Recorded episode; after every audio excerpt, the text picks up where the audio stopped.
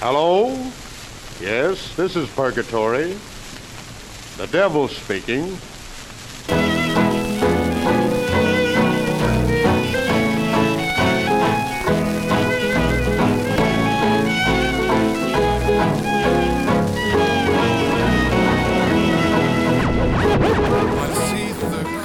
大家好，欢迎来到猫也不听， 我是周善明，没有张泽伟。哎，现在时间是二零二二年八月十一日周四早上十点四十七分，距离我们另外一位主播张泽伟出发前往异世界探险已经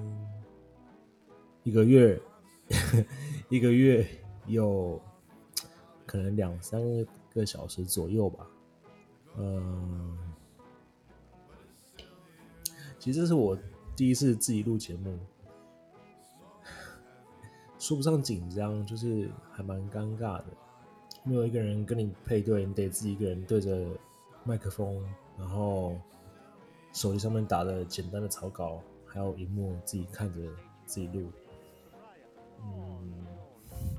我不知道，我不知道当时他录那一期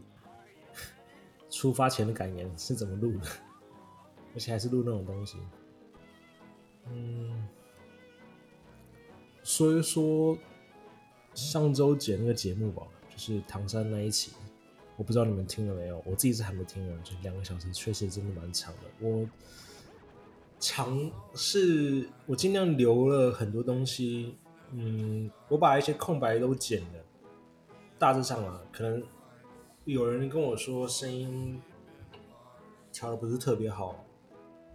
比如 BGM 可能太大，然后我自己声音太小啊什么的，不好意思，不好意思，我会再跟再进步，再改进。呃，其实剪当时剪的节目五味杂陈吧，我虽然。这节目我其实我早该在他出发前就应该剪完，就像他节目说的一样。嗯，但我当时就是拖，然后又心烦气躁的。当时找工作啊，面试不是特别顺利，然后干我当时有个工作，就是他本来是要我去香港，呃，最终面试就是最后一轮。叫要我人就是肉身在香港，但是就我没办法嘛。本来是我都答应了，我说哇靠，那真真的很屌啊！我如果可以肉身去香港的话，那我不就很 international 吗？那我就答应了嘛。结果他们通知我进到最终面试的时候，我一查发现，见鬼！我去香港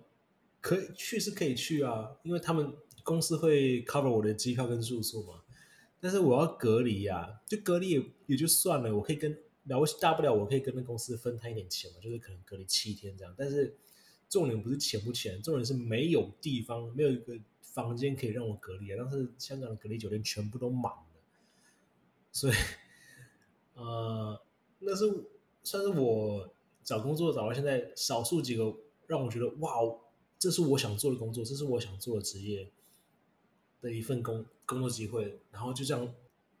就因为 COVID nineteen 这种不可抗的因素，就失去了这个机会。当时其实呃确实蛮绝望的，然后心情就特别糟，所以或许这也是其中一个让张志伟会在那段录音里说出那些话的关呃一个原因之一吧。就是确实我当时很 depressed。蛮焦虑的，然后我不是我本来在上那个 Instagram 上面都说我尽可能七月底剪完，但我七月底七月底八月初那段时间，第一是真的是情绪太不好了，我当时只要一点开我就哭，一点开就哭，所以真的是剪都不可能剪。然后加上我八月初又回，因为我上周已经回台湾了嘛，八月初。回台湾，很多东西要准备，很多东西要收拾，所以真的没什么时间可以录节目，就是可以剪节目。嗯，一直拖拖拖到上周隔离期间，我才终于有时间把节目剪一剪。但其实剪的也不是特别好，我承认了，声音的大小问题啊什么的，不好意思，不好意思。嗯，第一次剪，所以有待加强，很抱歉。一边剪，就是我知道我要把它剪完，但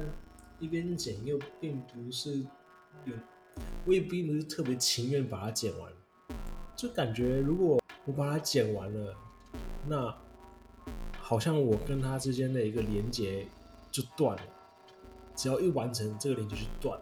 所以有一度我是很排斥把很排斥做这件事情。我想，如果我一直拖着，那是不是？但当然人还是人还是离开了嘛。但就总有这种感觉是，如果我一直拖着的话，这事就不会结束。那我就会有，我就会一直想，一直想着。如果一直想着，那他就一直，他就会在我脑里一直活着。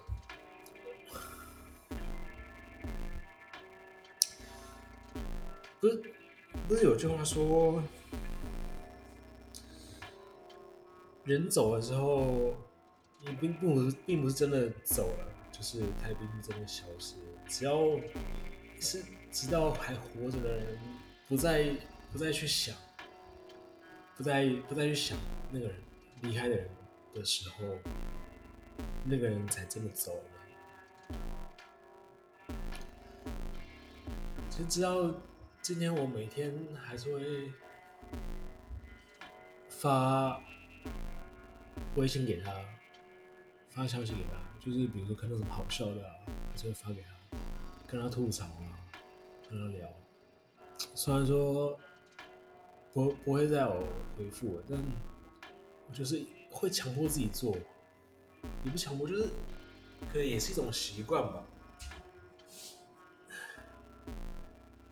这两天突然有点忙，然后像我前天差点就差前天就没有发消息给他，就有点哇干，不对不对，这种感觉，所以我就又补发了一些，然后大概 update 了一下那天我干了什么。干我是，哎。呃，收拾一下情绪。那像他在录音里面说他，呃，他不是留了一些账号密码给我吗？就是他各个平台的一些账号密码。嗯，本来我以为唐山那一期是会是我最后是剪他我跟他录音的那一期，但是后来发现，就我登上这个录音平台，我们是用 Zencastr 录音的，它这个平台就是，呃，它会。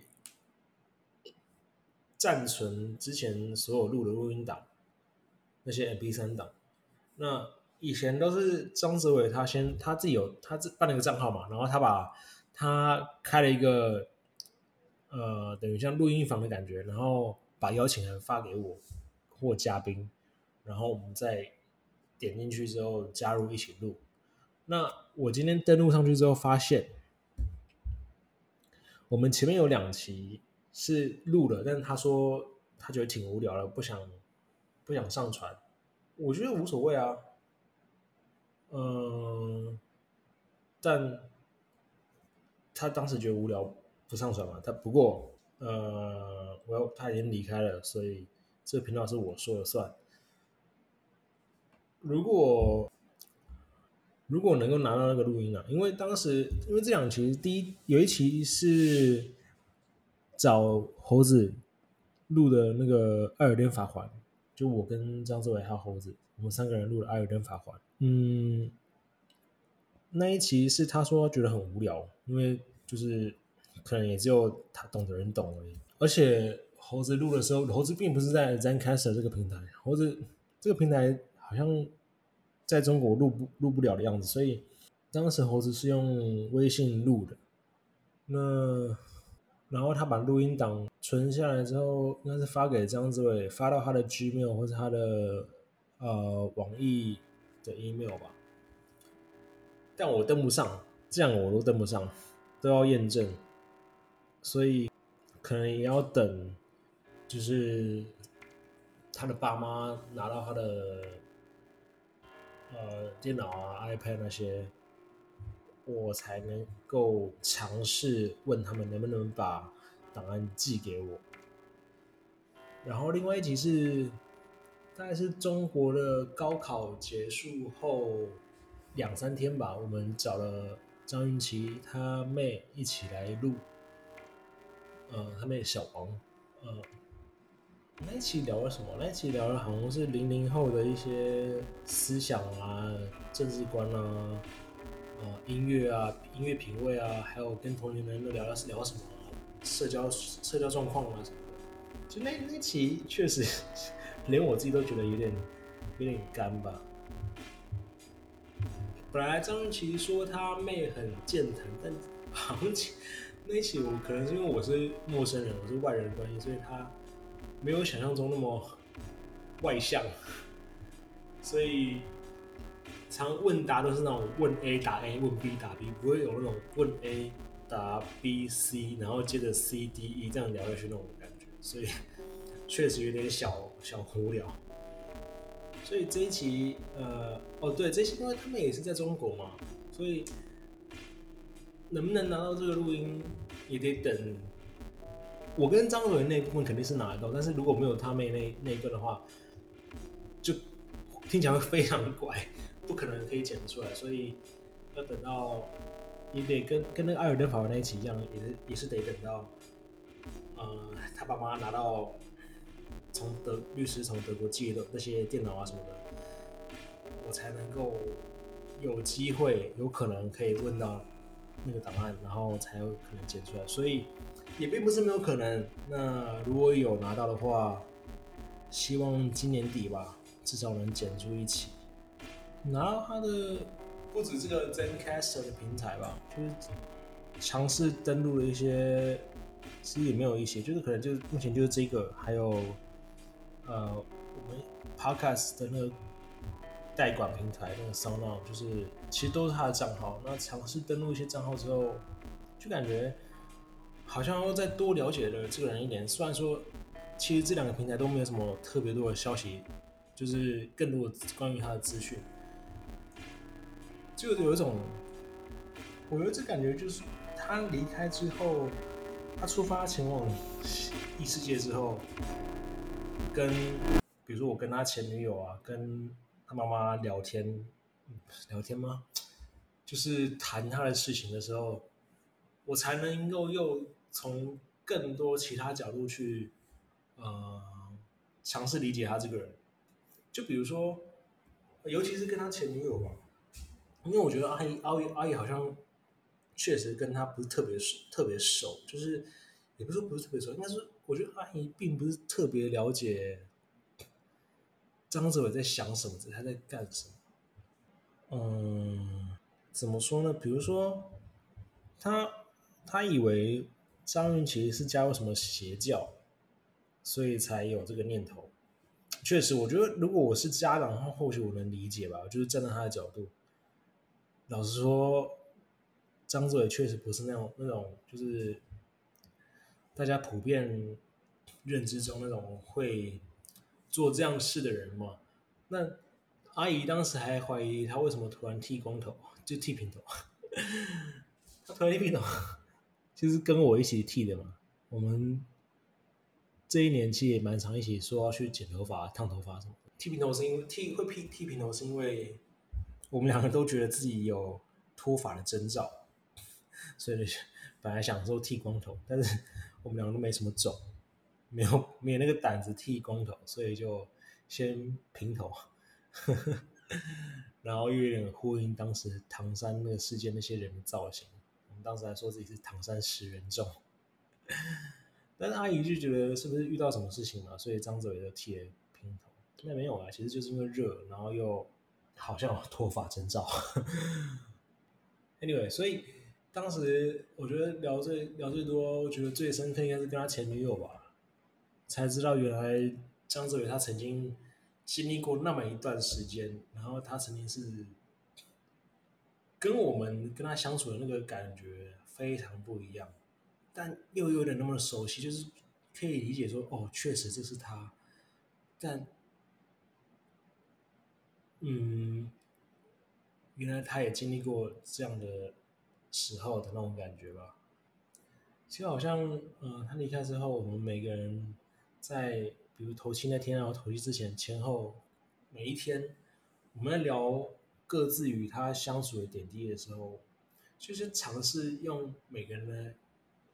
跟他相的一小块碎片，或是一大块拼图，尝试拼凑成一个完整的张泽伟的那种感觉。毕竟。他离开的那种，他的他也不是忧郁，我觉我们都不把它定义为忧郁吧，也从来没有，就 尤其是我跟猴子，我们都不会。还有老先生，我跟老先生当时聊的是，我我们两个都不觉得他他是忧郁，我们都不觉得。当时我跟刘刘佳怡谈的时候，就觉得绝对不是，所以怎么说来着？就是我觉得他不是那种。广义上，大家可能会猜测说：“哦，他是不是遇到什么事情了？”没有，没有。我觉得他真的不是，他不是大家想的什么忧郁症发作啊，对生活不满意啊，呃，不顺心啊。我觉得绝对不是。所以当时我跟刘佳怡看到那些，看到有人说，呃，是他遇到生活上遇到什么不快乐啊，或是不顺心啊什么的，我们都嗤之以鼻吧。这种说法。没有，他没有不顺心，他跟那些因为抑郁啊、忧郁症离开的人不一样，他不是那样的人。当然，我没有要污名化这些有这些呃烦恼、忧郁症啊、抑郁症啊、bipolar whatever，我们要说他们不好，只是张云起他就不是这个范畴啊，他是太快乐才走，也不是，应该说他觉得。已经够快乐了，他觉得够快了，所以就差不多了。我觉得这可能也是一个一个其中原因，就是我们都不喜欢用自杀或死这个字眼去形容他离开，我们都是会用说他出发啦，他走啊，他离开啦什么的，就是我们从来。尽可能的避去避免那个字眼，因为我们还在想他，所以就是他还活在我们这些人想他的人的心灵脑海里，所以还没有真正意义上的消亡吧。往后频道发展，就像我说的，可能这频道。会休整一段时间，我还因为我还真的还在想之后怎么做，可能还是一样跟以前一样，没什么就硬性的方向吧，就想录什么录什么，社会议题、国际议题，呃，周遭的小事，临时想到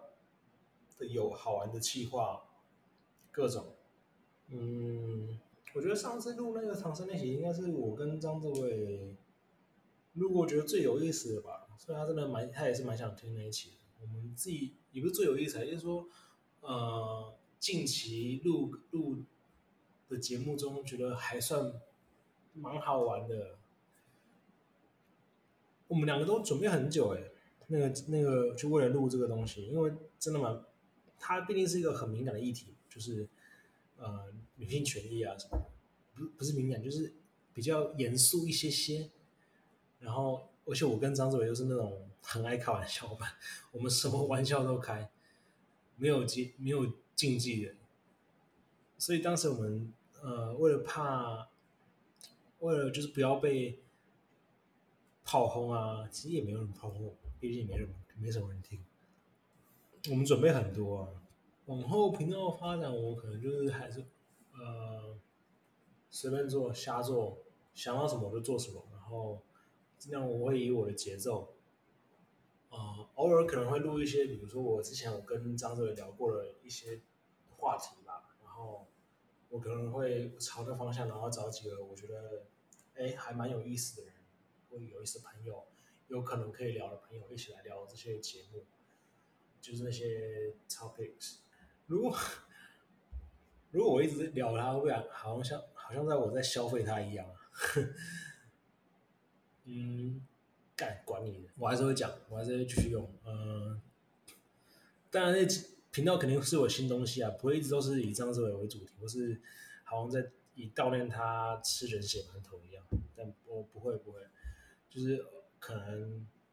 会很多很多个题目会以我跟他之前聊过的事情为中心去发去发散发散出去，所以呃，对，差不多是这个方向吧。你也可以说是我在消费他，哎，反正我不承认。你觉得是，那就是。嗯，Yeah，Anyway，补录一些吧。嗯，其实这阵子蛮想蛮多的，就他走了之后，包括我一边剪唐山那一集的时候，也在想，这事都已经过了要一两个月了。然后我前几天看那个一边剪的时候一边看新闻嘛，这四个女生就是在唐山吃烧烤烧烤摊被害的四个女生，竟然户户籍被注销，现在人间蒸发，然后派过去处理这件事情的警察，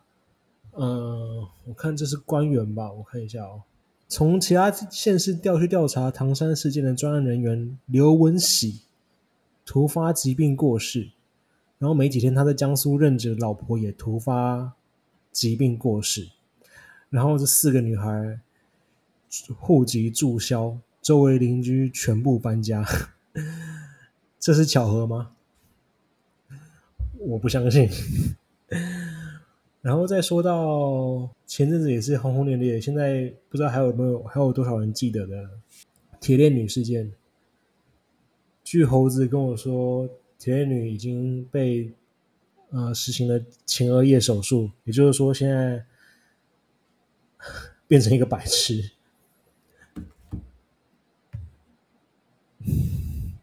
就这种世界，他妈的！张子伟想去探险，是我我也想去探险，见鬼！什么世道啊？哎，干！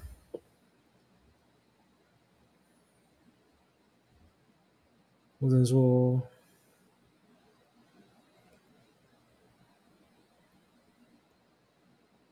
你走了一个月。一次都没回来跟我说，到底有没有死后的世界？我在等，刘佳怡也在等，我们都在等你。其实我以前对这种事情半信半疑，但也是真的发生了。就是张子伟他真的他真的出发了之后，我更更想去相信真的有那么一个世界，因为会想如果有就好了，那肯定得有吧，不然。他去哪？对吧？肯定没有。昨天晚上跟猴子在聊，发现昨天嗯，就是关于唐山案事件啊、铁女事件啊等等的。刚好昨天发生一件事情是，就是微信朋友圈上面疯传 敢疯传，我讲话越来越像中国人，操！不知道大家知不知道？呃，几年前那个朱军还有贤子的那件事情，就是事情是详细我不是特别清楚，但大概我跟大家说一下好了。就是呃，贤子是个当时是个应该是实习生吧，那他就是朱军是中国蛮有名的一个主持人。那贤子在后台的时候被朱军给性骚扰，那被猥猥亵跟强吻，于是贤子就告啊以状告上法院嘛，那。这个案子就拖了非常非常久，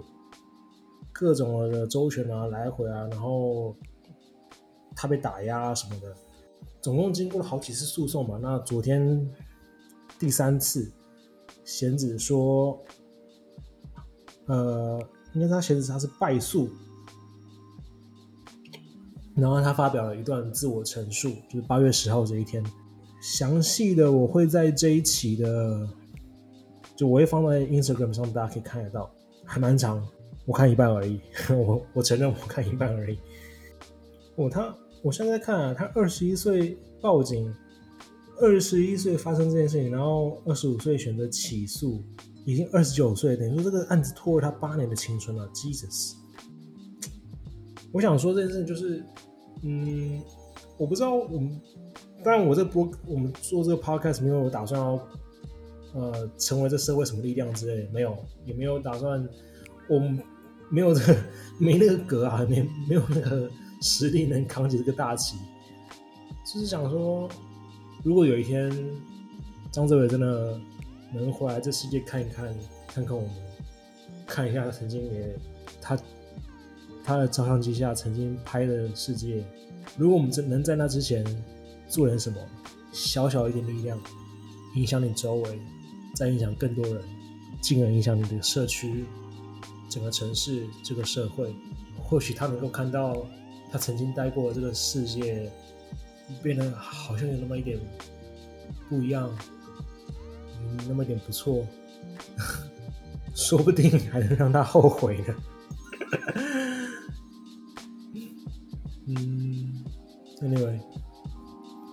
我就是一个愤世嫉俗，但是大部分的时候还算乐观的人吧。其实我还是不懂，特别特别懂，为什么他会走，够快乐。有这种事情吗？够快乐，不是应该还会更快乐？快乐难道有一个临界点吗？